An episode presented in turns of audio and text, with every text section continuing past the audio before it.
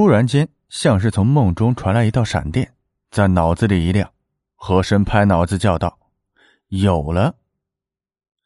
且说武迷氏发觉那面雕花铜镜不见，第一个想到的就是丫鬟小月儿。小月儿因为打碎了花瓶，被扣了月钱，一直有怨气。武迷氏将他叫到厅堂，让他下跪，要他说出花瓶的去处。小月儿哭哭啼啼，只是摇头，说不知道。武迷氏的鞭子就抽在他身上，抽得他浑身簌簌。和珅、和林闻声出来，和林见了，又惊恐又纠结，眼泪就流了出来，站着不敢说话了。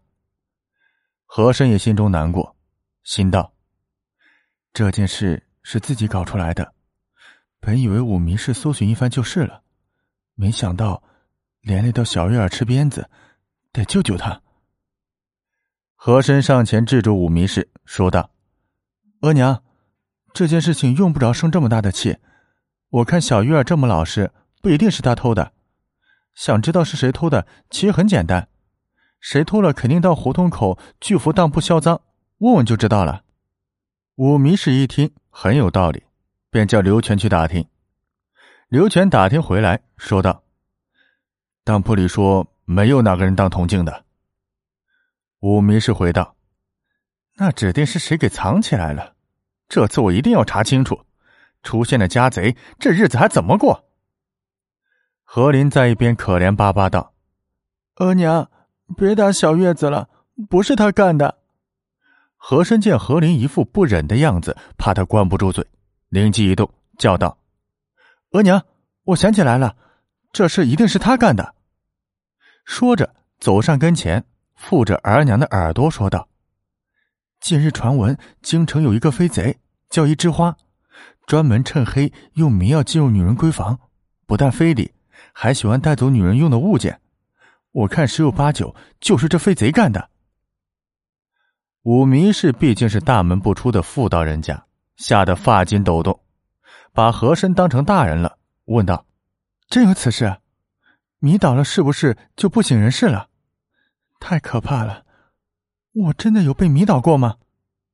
这种飞贼的故事是和珅听《康熙微服江南》等评书中的段子，信口就来。他没有想到对武迷是这么有效，出乎预料，便得寸进尺，又在耳边轻轻道：“额娘，其实这飞贼有可能来过，但你刚好不在，便顺手取了物件。下次还要小心。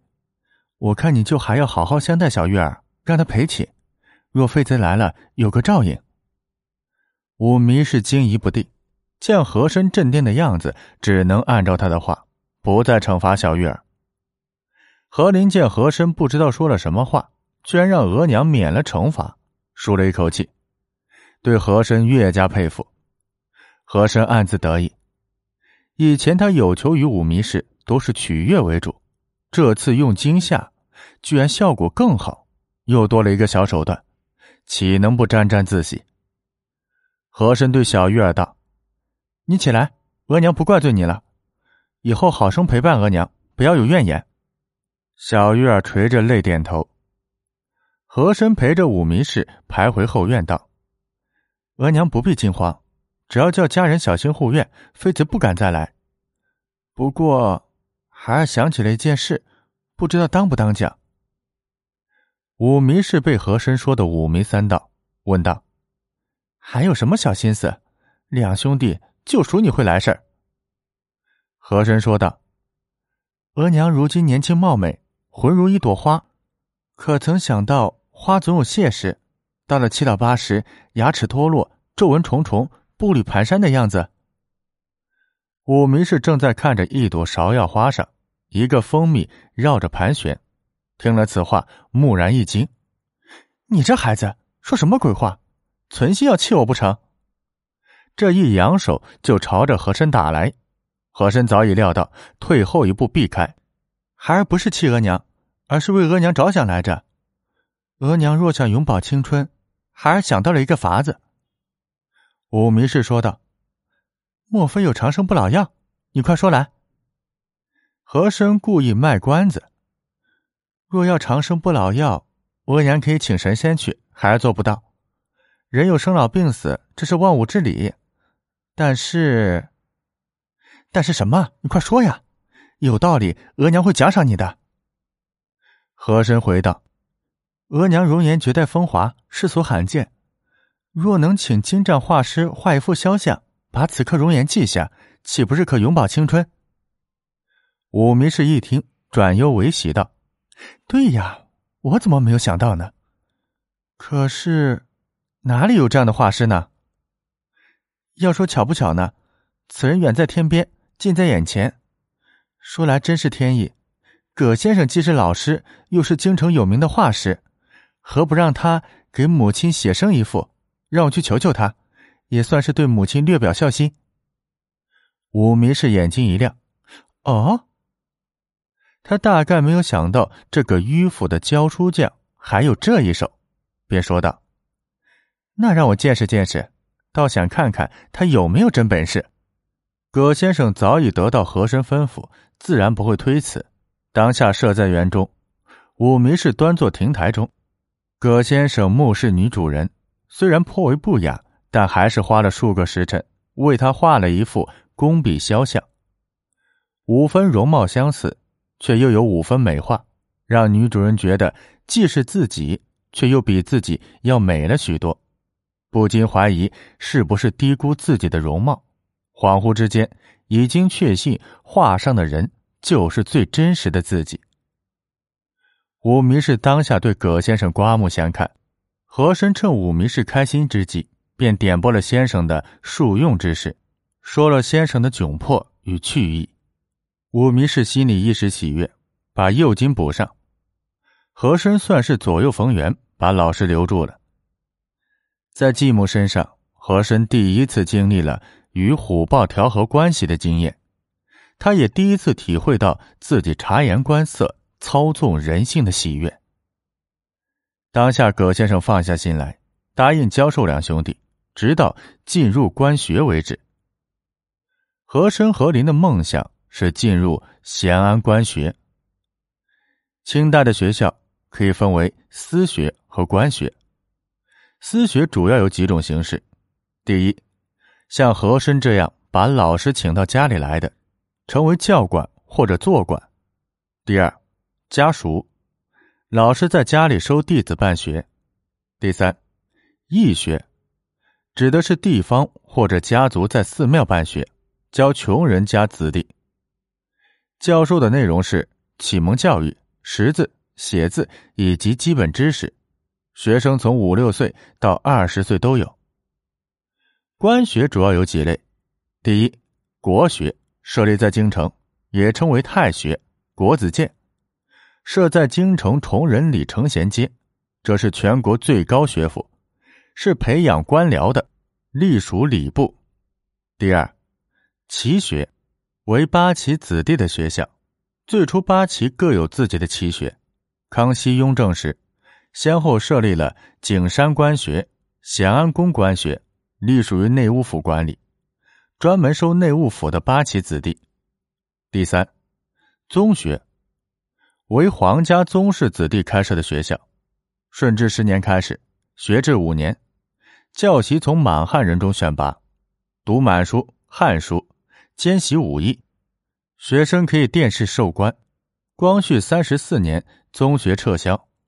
第四，觉罗学，觉罗是努尔哈赤伯叔兄弟的旁系子孙，这是为觉罗子弟开设的学校，性质与宗学类似，宗学与觉罗学都归宗人府管理。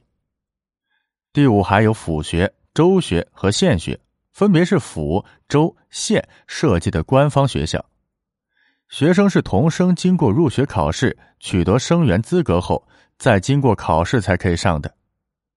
学生根据成绩分三等，领善生成绩最好，有一定名额发几月米；其次是增广生，也有一定名额没有月米；再其次为副学生。十三岁这一年对和珅来说是非常重要的一年，他凭着自己俊秀的外貌、出色的才学以及祖辈父亲的因功，被咸安宫官学选拔录取。咸安官学属于奇学，在他成立前，内务府统管的上三旗优秀子弟都在景山官学读书。雍正六年，雍正帝看到紫禁城内的咸安宫空置多时，又因景山官学办得不够好，学术功课未专，便提议在此再设一座官学。当年从景山官学年龄在十三到二十三岁的学生中选出俊秀的、有潜力的学生九十名，重点培养。乾隆即位之后，下旨把生源扩大到整个八旗官员子弟，其中从景山官学选三十人，其余的每旗各选十人，每期总共一百一十人。这所全国最好的官学。教师的水平算是全国一流，学生的待遇也相当不错。学生每月的伙食银按照户均的标准发给，每人每日还有肉菜银五分，按月由内务府发给。此外，每月给银二两，每月给米五十三斗。清朝的护军是守卫皇宫的精锐兵种，每左领只有十七个名额。待遇比普通八旗兵优越，咸安宫的学生的待遇要大大高于当兵领饷。咸安宫的官学主要是教授文武两科，文的有四书五经等儒家经典，满文、蒙古文、藏文，兼有诗词、书画等方面的培训；武包括骑射、摔跤以及如何使用火器的军事课程等。官学分为汉书十二房、清书三房，各设教习一人。在学校授课的老师绝大多数为进士出身的翰林，最差的也是举人。在这里学习的学生大部分是才貌双全的八旗后代，宗室和八旗子弟参加的乡试、会试都会单独举行，录取比例很高。因此，只要进入咸安宫入学。就相当于半只脚踏入仕途，这正是和珅梦寐以求、摆脱困境的最好出路。